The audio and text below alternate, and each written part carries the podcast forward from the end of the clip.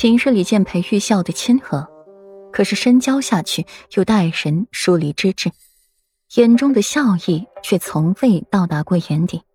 如今嘛，是逆出来的温柔明媚，愈发令人难以招架了。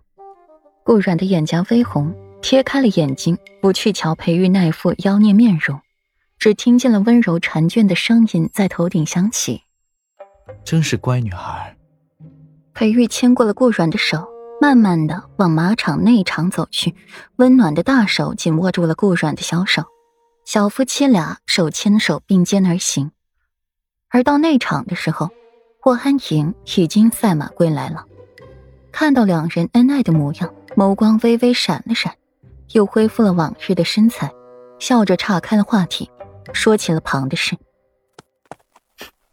裴世子当真是宠爱着世子妃啊，连出来骑马都要把世子妃带在身边呢。霍安影看了看他们的十指相扣，目光灼灼。按理说，被人这么明显的提示了，裴玉该是松开顾软的手才是。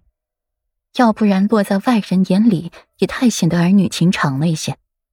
但凡儿女情长之神，情感看得太重，终究是不成大器。更何况裴玉代表的不是他一个人，而是整个裴家，几百年的风光断然是不可能断送在他手里的。裴家人不可以有弱点。旁支就罢了，生来就是为了嫡子继承人铺路的。更何况。裴玉是裴家现在唯一的嫡系了。九公主说笑了，只是今日，却不是本世子带着世子妃出来，而是本世子主动央求世子妃带着本世子出来的。是央求，不是要求，这差距可是大了去了。就这么简单的一句话，把自己变成了妻管严。顾软的唇角微抽，这话说的。好像他很强悍、很泼妇一样，明明就是自己被裴玉夫管严了，这男人居然倒打一耙，还诬陷到自己头上了，这什么泼妇君啊！不要了！顾软的凤眸一凝，当时就要甩开裴玉的手，却被他握得紧紧的，身子也突然失了力气。正想说话，裴玉又慢条斯理的转过头来，笑意盈盈的发问：“软软。”为夫说的对吗？顾软还没来得及说话，一旁一个好听的男声响起：“我呸！好你个小白脸，就会威胁人家小姑娘！你有本事你把手松开，让人家世子妃自己说话。”谢斐的声音响起。看到顾软的时候，心跳不禁加速几分。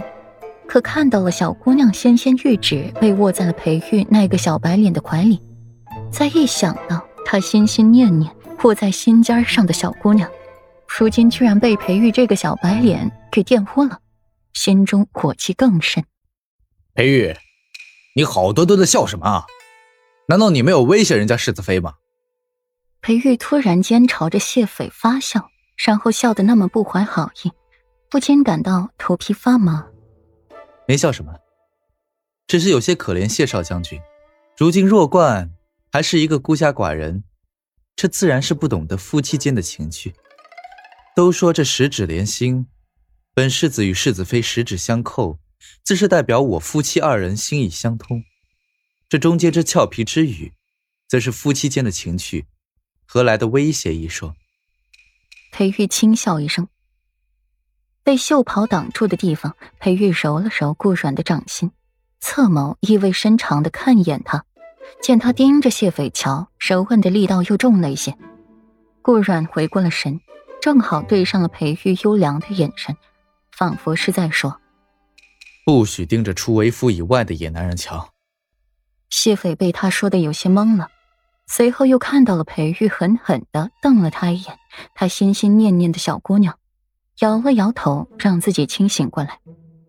裴玉，你少转移话题，威胁人家就是威胁人家。